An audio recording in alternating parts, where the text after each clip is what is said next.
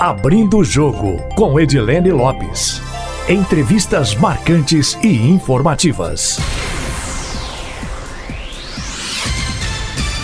O entrevistado do Abrindo o Jogo desta segunda-feira é o cientista político Felipe Dávila, que é pré-candidato do Partido Novo à presidência da República. Felipe, muito obrigada por aceitar nosso convite para essa entrevista aqui para Itatiaia e para o Abrindo o Jogo. É um grande prazer, Edilene, estar aqui conversando com você e com os ouvintes da Itatiaia. Felipe, conta um pouquinho para a gente sobre a trajetória do senhor e como é que foi essa chegada postulante ao cargo de presidência da República, que é o maior cargo eletivo do Brasil.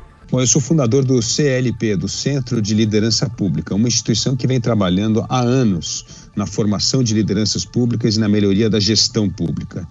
E aí, Edilene, durante esses 13 anos, eu trabalhei com centenas de cidades e dezenas de governadores e isso, para mim, criou um grande incentivo o incentivo de que a política brasileira bem feita está nos estados e nos municípios. O que tem de bons prefeitos, bons governadores, secretários, funcionários públicos engajados em perseguir a boa política pública é realmente algo muito encorajador.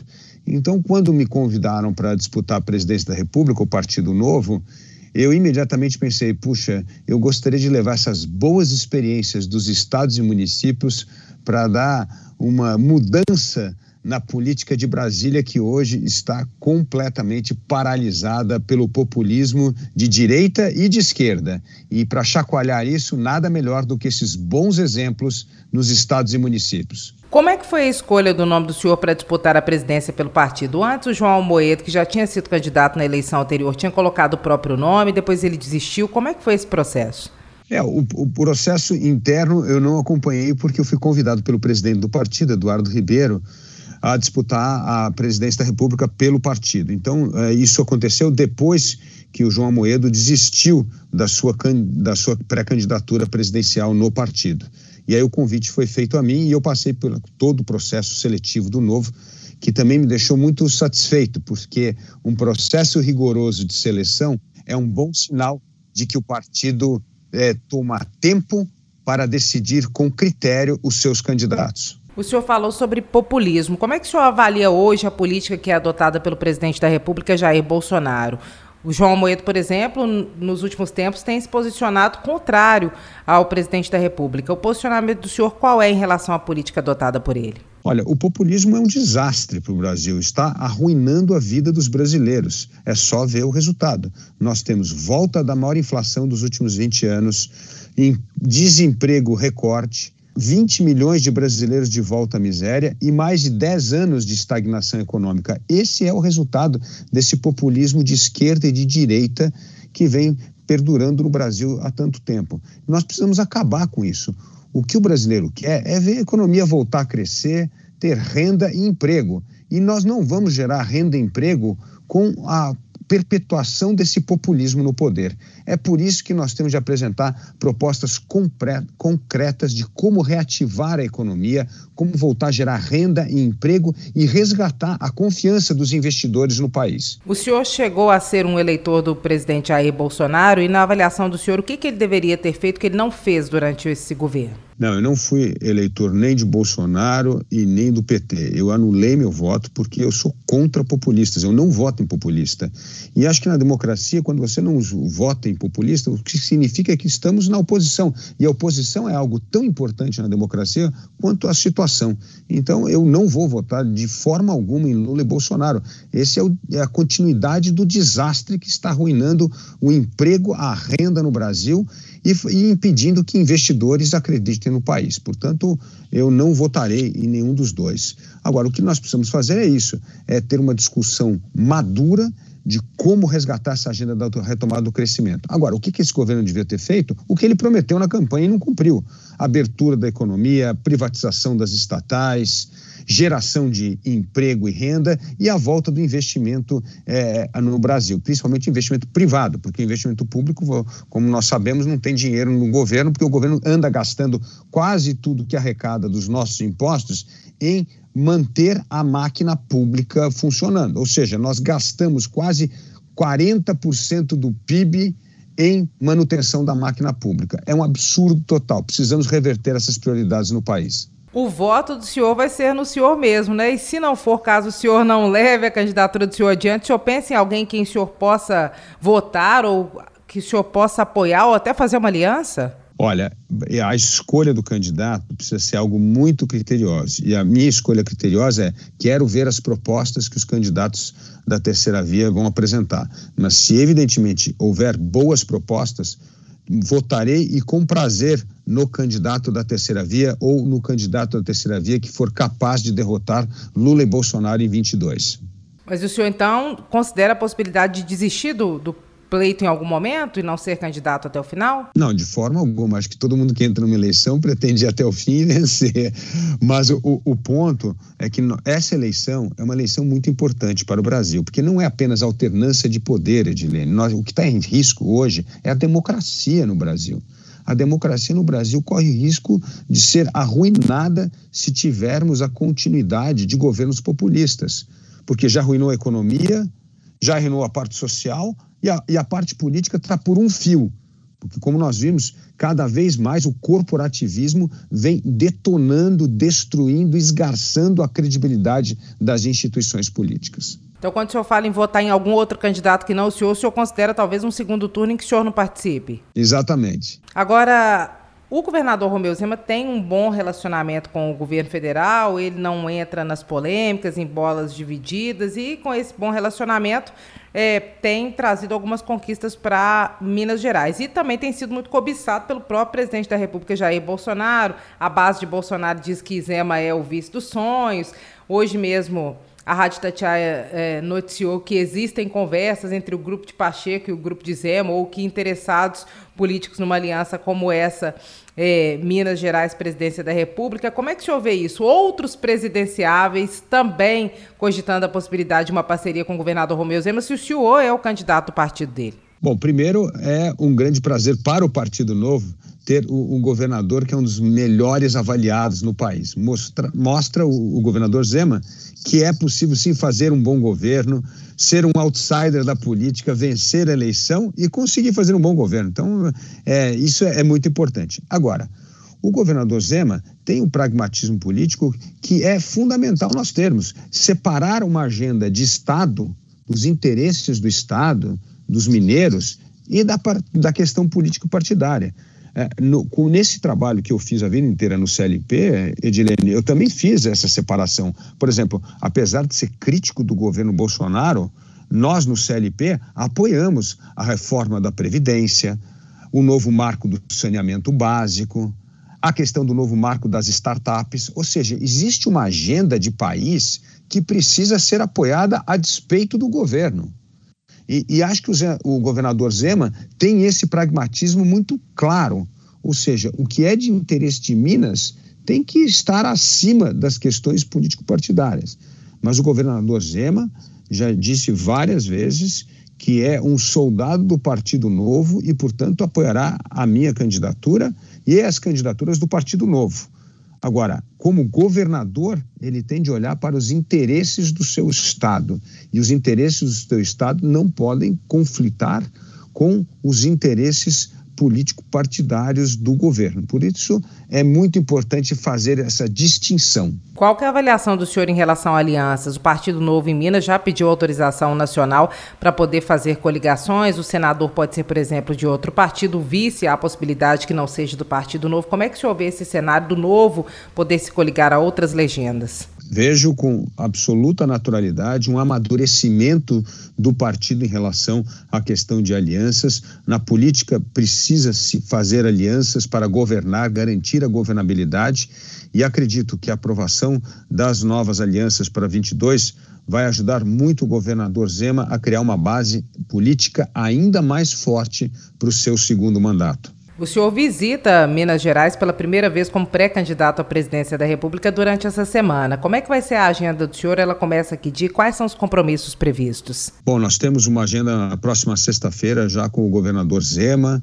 Depois teremos conversas com lideranças eh, mineiras e empresariais e, e, finalmente uma ótima conversa com todos os, os, membros do Partido Novo, os filiados do Partido Novo no sábado. Então vai ser uma agenda bem intensa e eu estou muito animado com a minha primeira visita a Minas Gerais. Um bom laboratório de, do Partido Novo para, para o Brasil e mostrar para as pessoas como o Partido Novo pode fazer a diferença na vida das pessoas. O senhor, na chapa do senhor, considera a possibilidade de uma composição com outras legendas? Ou o senhor como vice em alguma situação, ou alguém de outro partido como vice do senhor? Não, certamente mais à frente nós podemos discutir sim alianças para um eventual, uma eventual escolha para um vice na nossa chapa. O senhor fala muito bem, com muita clareza. É a primeira vez que eu entrevisto o senhor. Rolou uma conversa de bastidores aqui em Brasília que há algumas semanas o senhor teria pedido uma consultoria para a liderança do Novo para poder é, se comunicar melhor com todo o público, com todas as camadas de público. Teve isso mesmo, não teve? Como é que é esse negócio? Ou o senhor já naturalmente se comunica bem? Não, não, não teve essa conversa, mas o que tem é que nós vamos começar um movimento para ouvir o brasileiro. Acho que um dos grandes desafios que nós temos hoje na política é reconectar a política com as pessoas. E, portanto, nós precisamos ouvir as pessoas. E, e você, como uma experiente jornalista, Dilene, sabe muito bem que político gosta de chegar nos lugares e começar a falar. Então, nós vamos fazer um pouco do inverso. Nós vamos chegar nos lugares e, e conversar, ouvir as pessoas antes de falar. O brasileiro, nesse momento, quer falar. E ele sabe onde é que estão as suas dores Onde é, que, onde é que estão os reais problemas que precisam ser resolvidos e enfrentados? E é ouvindo o brasileiro que nós vamos melhorar a qualidade da política pública no Brasil. Como é que está a programação nacional do senhor? O senhor já começou a visitar todos os estados? O primeiro que o senhor visita é Minas Gerais. Aí no estado do senhor, o senhor já fez alguma agenda? O senhor é de São Paulo mesmo, né? Sim. Mas não, nós já visitamos o Rio Grande do Sul, Santa Catarina, o Paraná, o Espírito Santo e o Rio de Janeiro. E agora Minas Gerais para fechar com chave de ouro. Depois de Minas Gerais, como é que é a agenda do senhor pelo Brasil? Olha, depois de Minas Gerais, a ideia é começar esse nosso movimento de escutar as pessoas, mas certamente iremos aos grandes colégios eleitorais. Vamos visitar a Bahia, vamos visitar o Pernambuco e, evidentemente, a região norte do país. Agora, o importante agora é pausar depois da visita de Minas por fim de ano, porque depois voltaremos com a nossa caravana a partir de janeiro. Tem algo especial nesse encontro do Partido Novo que o senhor vai participar? O senhor vai levar algo que o senhor não disse ainda? Como é que deve ser? O senhor já tem nome para um possível ministro da Economia? Vou levar a, a, nossa mensagem que precisamos criar um Brasil para os empreendedores, para as pessoas que querem trabalhar, para as pessoas que querem investir no país. O brasileiro quer ser dono do seu destino, ele não quer ficar vivendo de mesada de governo, ele quer é um empurrão para construir a sua própria vida.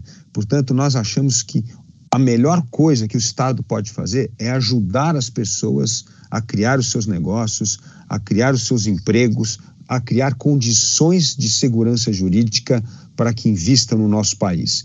Temos muito investimento a atrair, né, Edilene, na área de infraestrutura, de saneamento básico, criar portos, estradas, ferrovias, que pode gerar milhares de empregos no momento desse. E esses investimentos hoje não são feitos no Brasil porque todo mundo coloca na balança o risco político, o risco econômico dos próximos meses. Portanto, tenho certeza que com uma eleição, com a vitória nossa nas eleições, teremos sim a que apaziguar, pacificar o país e restaurar a confiança no país para que as pessoas que querem investir, trabalhar e gerar emprego encontrem as condições para que isso seja realizado no país. E quais são os nomes da listinha do senhor aí? Não, e, e, e por uma razão muito simples. A coisa mais importante hoje estão todos os candidatos anunciando seus ministros da economia, para mim é anunciar o ministro do meio ambiente. A questão fundamental daqui para frente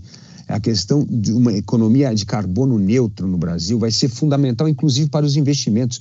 Como você sabe, os investimentos estão carimbados com uma letrinha chamada ESG. Ou tem governança, ou tem sustentabilidade, ou tem preocupação com o meio ambiente, ou nós não vamos conseguir atrair investimento.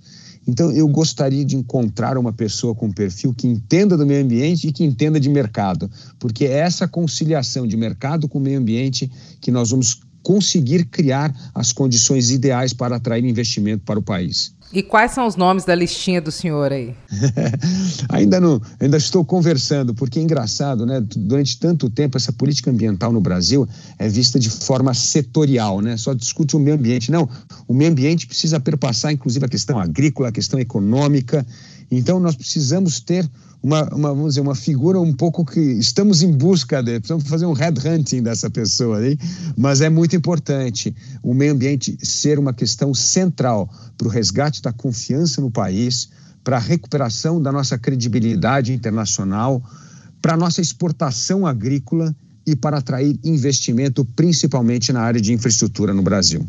O senhor disse que Minas Gerais é um laboratório, um case de sucesso do Partido Novo para mostrar para todo o Brasil que vocês são capazes de governar. Dois pontos marcam a gestão do governador Romeu Zema. Um é uma relação mais complexa com a Assembleia Legislativa, que ao longo desse tempo passou por altos e baixos, e outro que tem também a ver com isso foi uma solução que o governador Romeu Zema encontrou, que foi o investimento numa agenda administrativa, na captura de recursos atraindo investimentos para o Estado, também usando a GE, a Advocacia Geral do Estado, para adiantar recursos importantes de ações que ainda estão em andamento. Isso também o senhor pretende fazer no Senado Nacional? E para a relação com o Legislativo, o senhor que é cientista político, quais serão as principais estratégias do Partido Novo caso o senhor ganhe as eleições? Olha, Dilene, o Legislativo mostra que é, sempre está disposto a aprovar as reformas estruturantes do Brasil quando existem duas coisas fundamentais. Primeiro, prioridade clara do Poder Executivo e vontade política para fazer com que aquela medida seja aprovada, ou seja, empenho.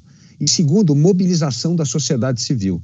Essa combinação da sociedade pressionando de baixo para cima, o governo definindo bem as suas prioridades, que nós conseguimos aprovar reformas importantes e combater o corporativismo. Foi assim que nós aprovamos a reforma da Previdência, como eu, eu, eu bem disse, a questão do marco do saneamento básico, a autonomia do Banco Central, ou seja, quando há este alinhamento, as coisas funcionam. Agora, quando a sociedade está dividida e o governo não está empenhado, quem vence é o corporativismo. É o que aconteceu agora com a reforma administrativa e o que aconteceu com a reforma tributária.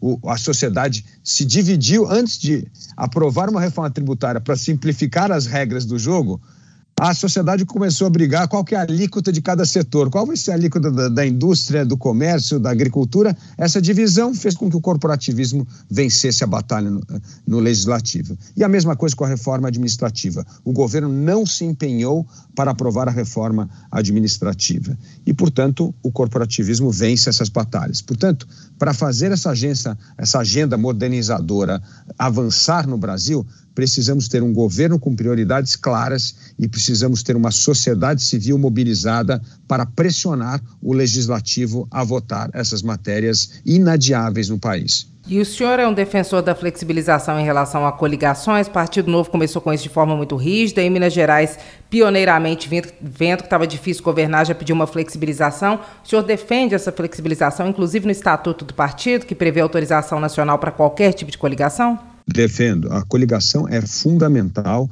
Nós precisamos ter aliados em torno de propostas. Se temos outros partidos que querem votar e acreditam nas propostas do Partido Novo, por que não fazer coligação? Né? Então, é muito importante a coligação para o bem, para o bem do país, para o bem da aprovação das reformas estruturais do Estado brasileiro. Nós vamos precisar fazer coligação para aprovar reforma tributária, reforma administrativa, para simplificar regras para as pessoas poderem investir no país. Ou seja, nós temos uma série de reformas importantes a ser feitas.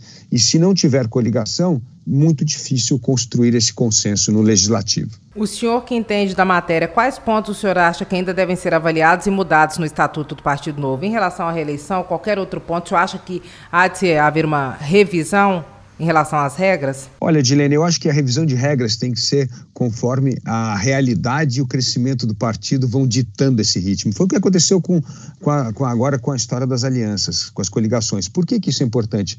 Porque o Partido Novo ganhou o segundo maior colégio eleitoral do país, com a eleição do governador Zema. Isso coloca para o partido é, dilemas que o partido tem que enfrentar se ele quer crescer, amadurecer. E, portanto, o que o governador Zema fez foi muito bom. Iniciou uma discussão muito importante para o partido rever determinadas crenças do passado. E evolução é isso, nós precisamos saber o que, que precisamos preservar para evoluir e o que é preciso mudar para se adequar a um novo contexto. A gente já está terminando nossa entrevista, nosso bate-papo. O senhor acha que é possível fazer todas as mudanças necessárias e permanecer novo? Certo? É assim que nós vamos permanecer novo. nós só vamos permanecer novo se o Brasil aprovar essas grandes reformas. Eu estou dizendo aqui, olha, abertura econômica, privatização, o Brasil inserido nas cadeias globais de valor, exportando mais, sendo competitivo internacionalmente. Essa é a receita de gerar riqueza em qualquer país do mundo, até nos não democráticos. Até a China comunista descobriu que para enriquecer o país, deixar os chineses mais ricos, era preciso participar do comércio mundial. E só a gente continua com essa muralha do protecionismo. O Brasil parece mais economicamente a Coreia do Norte do que qualquer outro país. É, é, não tem um país que tem mais protecionismo, reserva de mercado que o Brasil hoje. É inacreditável. Nós estamos acabando com o futuro dos brasileiros das gerações seguintes, se fechando para o mundo. O Brasil precisa se abrir para o mundo no comércio. E é isso que nós vamos fazer nos próximos quatro anos. Vamos fazer um bate-bola rapidinho? Vamos lá. Dos adversários colocados do senhor para o senhor na pré-candidatura à presidência da República até o momento. Aí eu dou o um nome de um e o senhor responde rapidamente com uma palavra ou duas. João Dória. Governador de São Paulo, que vai ter muita dificuldade em, em lutar contra a sua rejeição. Rodrigo Pacheco. Ótimo nome, pouco conhecido e tem o mesmo desafio que o meu: se tornar conhecido nacionalmente. Sérgio Moro. Sérgio Moro representa um ideal do brasileiro, o combate à corrupção. Mas Sérgio Moro também terá de lutar contra a rejeição. Jair Bolsonaro. Incapaz de se reeleger presidente da República, um presidente que tem inflação alta, desemprego alto e recessão econômica. Nenhuma democracia recente provou que um presidente conseguiu se reeleger com esse quadro. Lula. Lula seria a volta ao pesadelo do Brasil da falta de ética, da corrupção, do aparelhamento do Estado que levou o Brasil à recessão econômica e aos escândalos que nos envergonharam internacionalmente. Felipe Dávila. Felipe Dávila terá uma batalha como Rodrigo Pacheco para se tornar nacionalmente conhecido. E se tornar nacionalmente conhecido, certamente tem as melhores propostas para o Brasil. Seu Felipe, muito obrigada pela entrevista, viu? Obrigado, Edilene. Prazer falar com você. Nosso agradecimento também aos nossos ouvintes que acompanham o podcast Abrindo o Jogo. Quem quiser enviar sugestões pode fazê-lo pelo e-mail edilenelopes.com.br ou também pelo meu Instagram, arroba repórter Edilene Lopes. Uma ótima semana para vocês. Abrindo o Jogo, com Edilene Lopes.